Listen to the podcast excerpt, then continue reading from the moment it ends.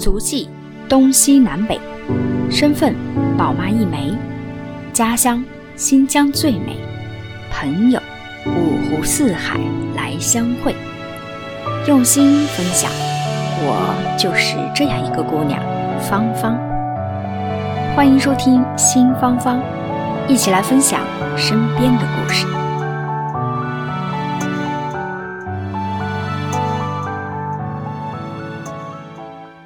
Hello，新芳芳的听众朋友们，大家好，很高兴这一期节目和大家见面。这一期节目非常的特别，那我现在本人呢已经在珠海的隔离酒店和我的孩子哈，我们独自我独自带娃出来隔离。那白天呢主要是陪娃的一个过程，所以夜深人静我才有一点点陪把他哄睡之后啊，有一点独处的时间来整理自己的思绪，给大家做这样一期节目。那我们这一期节目呢？我在整理这个思绪的过程当中，就把我自己感动过一次，然后后来在选背景音乐的时候，又稀里哗啦的两回，所以我觉得这一期的节目我是用情至深啊，也希望听友们，如果您听到这期节目，也能够静下心来，找一个夜深人静的一个角落啊，慢慢去听。那我们这期节目不卖关子，主要要讲聊一个什么样的话题呢？呃，刚才也跟大家说了，那我芳芳，我是在香港哈，那我现在选择做了一个。决定就是在这样一个时间点，在我的小朋友开学之前，我想带他去见一下我远在新疆的亲人。但是因为香港目前处在疫情的一个关系，又是属于境外，好，所以新疆对于境外的这个隔离政策又非常的严格，需要在境内的其他的城市待够二十八天的时间才可以入到新疆，不需要隔离，额外的单独的隔离，所以。我想，如果有过带娃经历的人，肯定感同身受啊。独自带娃，尤其是低龄的这样的孩子，其实是很耗费精力的一件事情。同时呢，我这个又是一个困难模式，加上二十八天啊，所以很多人在这段时间，还有我出发之前，都有很多的质疑也好啊，问候也好，关心也好。很多朋友在问，为什么芳芳会选择这样一个时间点，在最困难的一个模式带娃回家？那很多人会选择不解哈。那我今天也想借这样一个节目的机会，来跟大家解释解释，也透露一下我自己的心声，这么多年的一个心声，来告诉大家为什么我要做出这样的一个决定。我其实两天之前哈，我的一个朋友给我发了一篇文章，当时我看到这篇文章的时候，真的。我就内心深处被深深的痛击到，啊，那这个文章后续呢，我会跟大家来分享。所以我就在想说，哎，到底是我被香港这座城市所改变了，还是我身边的这些人被这个城市所改变了？好像这座城市的一些制度、一些环境，慢慢在影响到我对于亲子关系、对于亲情问题的处理。那我在夜深人静的时候，我把它总结下来了，我仔细思考了，我觉得可能有四方面的改变是对我影响最深的。那我今天这期节目呢，就逐一来跟大家分享一下。第一个我觉得特别大的改变哈，其实就是我不知道，如果您也在香港或者也在这种一线大都市生活过的孩子，你会不会有一种时间上的焦虑感？对于我来讲，我会有，就是在香港待的时间久了，我会觉得所有的事情有的时候会要用来计算时间成本。什么意思？我跟大家举个例子啊，比如我花一个小时带娃，或者我拿来。带娃的这个时间，我去见客户，我会对比这个产生的经济效益哪一方会更高。如果可以赚取的钱，可以聘请到让我聘请到一个更好的菲佣姐姐来协助我，甚至代替我带娃，那会不会是一个更加好的选择？所以很多时候，尤其是在香港这个城市生存的职场妈妈，她会。情不自禁的去需要计算自己的时间成本，因为他的时间很宝贵。生活在这座城市的生活成本和压力本身就很大，而如果我们不计算这些时间成本，很多时候我们就没有办法继续生存下去。所以在很多全职妈妈，她们又想陪娃又想工作的时候，她就很需要计算自己的时间成本。很多母亲的逻辑是这样的。我用一小时的时间来陪娃，和我一小时的时间处理办公、见客户所产生的经济效益截然不同。那我拿我产生的较好的经济效益去雇一个专职的菲佣姐姐代替我来陪娃，而我自己的宝贵的时间用来去创造更高的价值，让我的时间去发挥最大的经济效益。这也许就是很多职场妈妈必须要面临的一个选择和他们的逻辑。也许有些人听来会觉得很现实，但是我相信这样的时间成本计算不仅仅在于香港，很多一线的国际大都市，上海、北京也一定会存在这样的矛盾和压力，让我们不得不去计算自己的时间。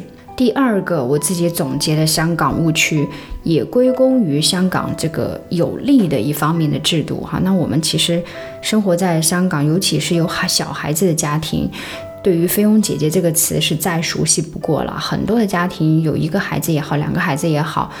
都会请菲佣姐姐这样一个啊，我们内地所说的这个保姆这样一个角色。那她是住家的，并且要住在你的，就是白天和晚上都会在你家里去照顾你的孩子的起居，还有全家人的一个衣食住行这样的一个情况。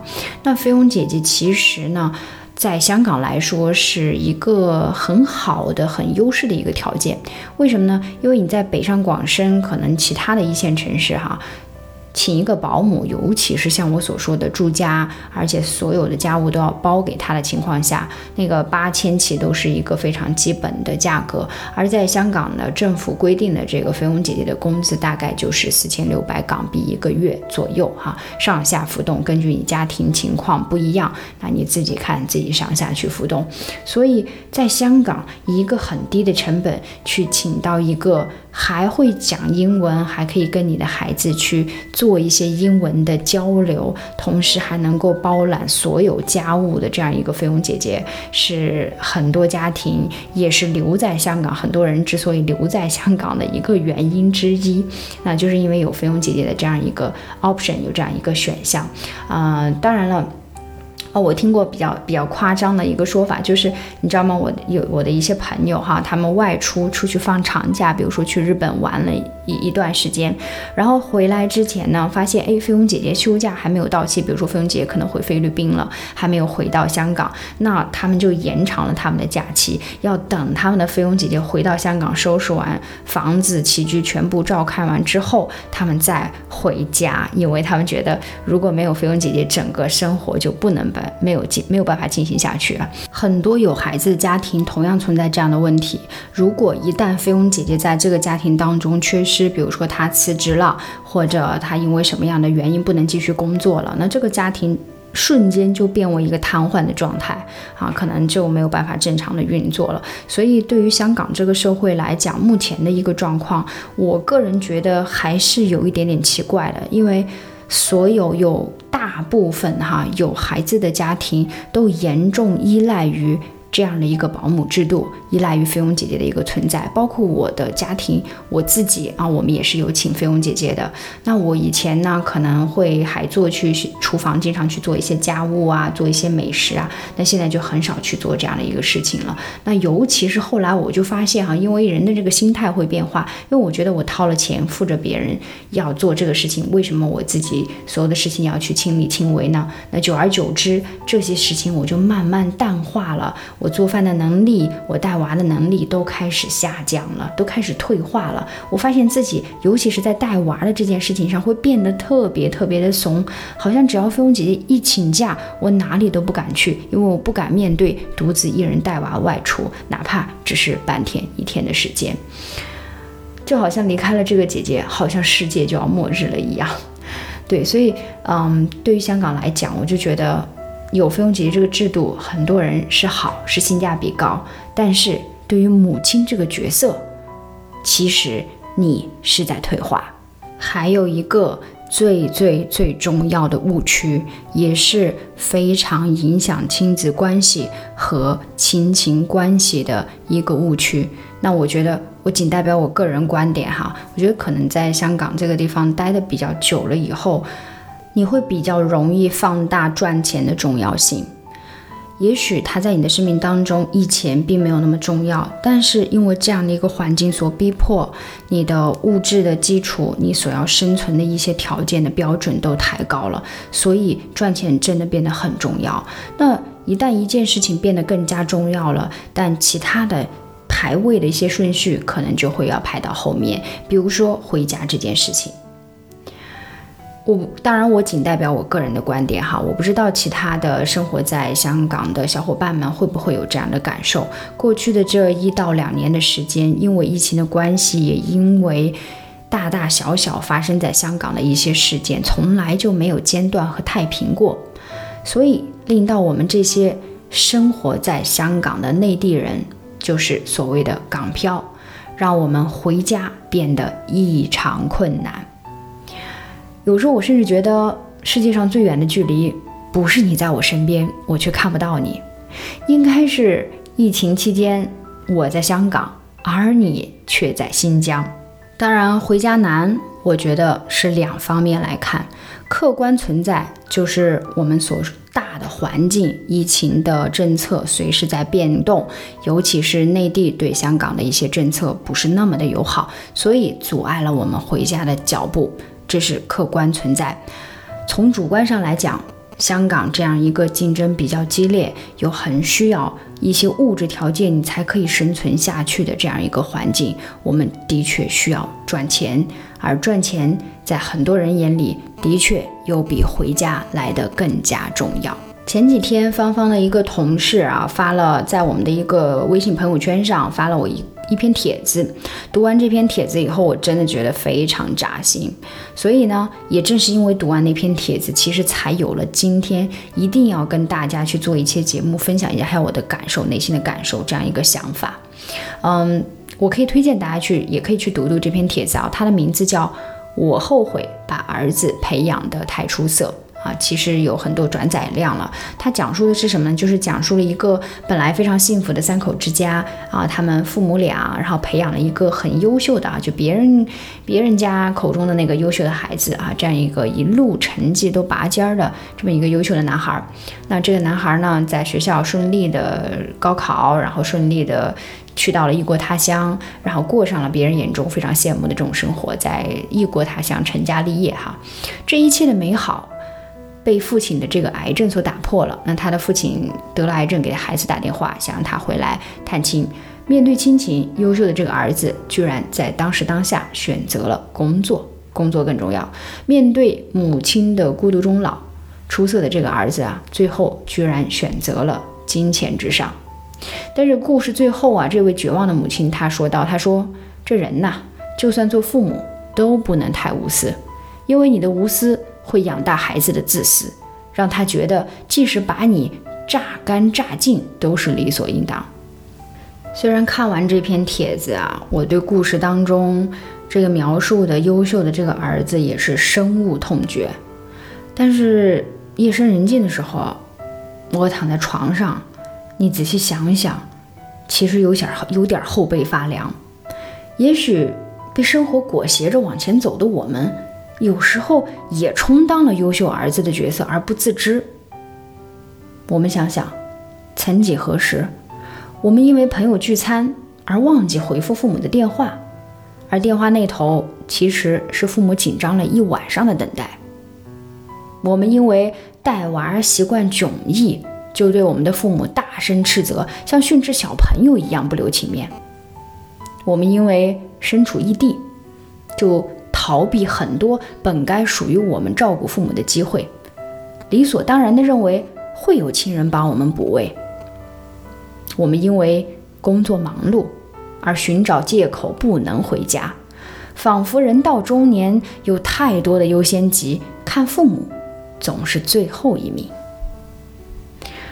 我其实特别特别的幸运，我在看到这篇文章之前，已经做出了独自带娃回家探亲的这样一个决定哈，所以选择独自带娃回家回新疆探亲。很多朋友，我就在这里跟大家来揭秘哈。很多朋友问，就说：“哎呀，你怎么想不通啊？为什么一定要在这个时候带娃回家呀？多累呀！”是的，放弃回家有一千个支撑他的理由，比如说回新疆要隔离二十八天。要面对独自带两岁娃的一个挑战，而我之前又从来没有经历过。我们要坐一整天的飞机才能飞回新疆，因为新疆实在是太远了。对于我个人来说，可能要中断在香港的一些课程学习，需要远程抽空办公，要脱离熟悉的闺蜜圈，失去自由的生活，变身娃奴。对于孩子来说，他也可能会面对一大堆的风险和挑战，环境的不适应。而且对于小家庭，我还要起伏两个月，面对一切疫情政策带来的一些变动，估计这些三天三夜我都说不完。不过，如果你决定了回家，其实一个理由。就足够了，因为爱。家乡是一个多远都不会觉得远的地方，那里住着我爱的和爱我的家人。从出生到现在，都是通过手机照片和视频看见东东小朋友的成长。他们从来都是在电话的另一头急切地问候着。而东东小朋友这个人，永远都是看得见摸不着。家乡那里也是我生长的地方，有着香甜的瓜果、辽阔的草原，而且拥有着和香港截然不同的划分和性格。也有朋友质疑啊，说：“哎呦，又不是又有啥急事儿，有什么证件一定要办，为啥你非得回这趟家呢？”我想问问哈，从什么时候开始，咱们连回家？探亲看父母都得带上附属条件了。当然，因为新疆的确是太远了，所以我承认回趟新疆，不论是时间、精力还是经济上，都需要一定的准备。还需要留在香港的家人征得他们的同意，所以在此我真心也借节目的这个机会啊，非常非常感谢我的老公大力的支持和理解啊，也更加感谢你的那句话，你说平日的努力工作不就是为了能够让家人团聚，过得更加幸福吗？所以有着这样的一些后盾吧，我觉得我这样的一个决定义无反顾。我身边啊很多长期居住在香港的内地朋友都说。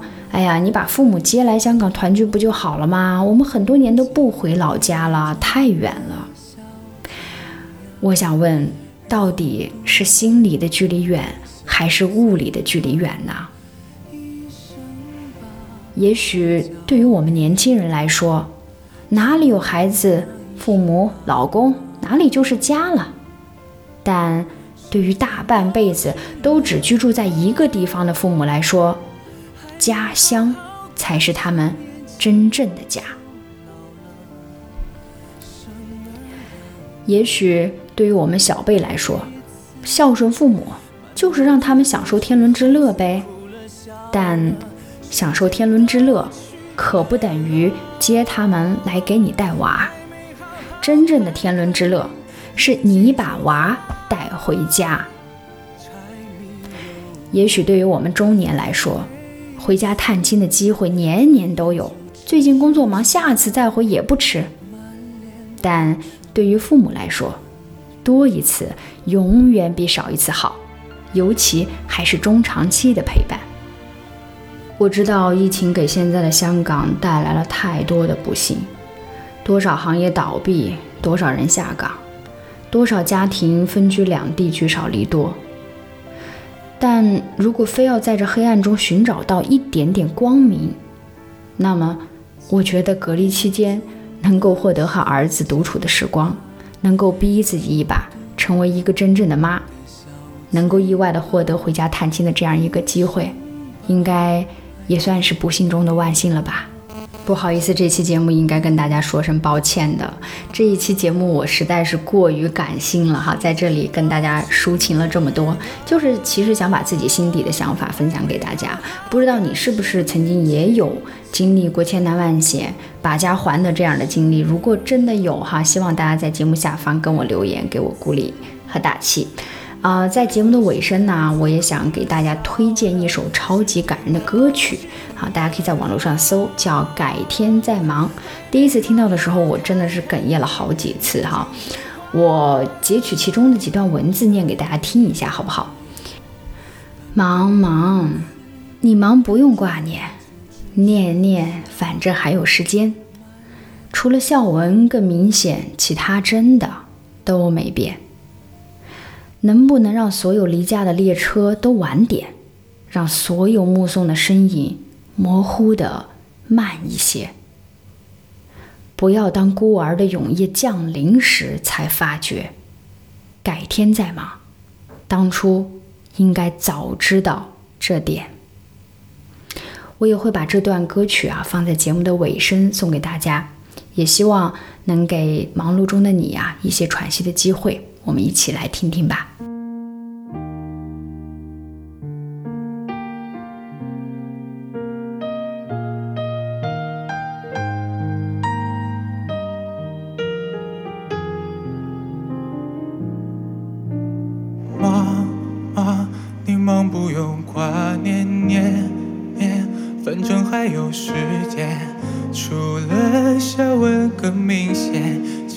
真的都没有变。渐渐，你的手长了茧茧茧，腿脚也不灵便。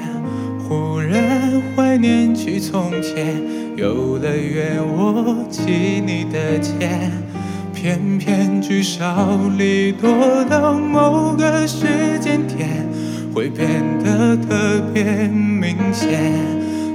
些没说的感谢，还有眼下的想念，都在又一次启程时便告别。能不能让所有离家的列车都晚点，让所有目送的身影模糊的慢一些？不要当永夜降临时才发觉，该天再忙，当初应该早知道。这天，新芳芳的节目到这里就要跟大家说再见了。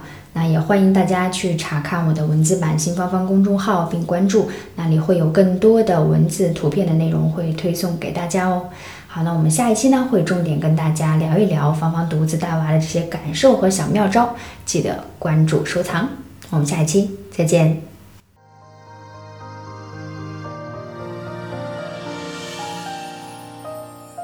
感谢您收听新芳芳。如果您喜欢我的节目，请转发分享给您的朋友，也欢迎线下跟我互动留言。同时欢迎听众朋友们关注芳芳同名公众号“新芳芳”。我们下期再见。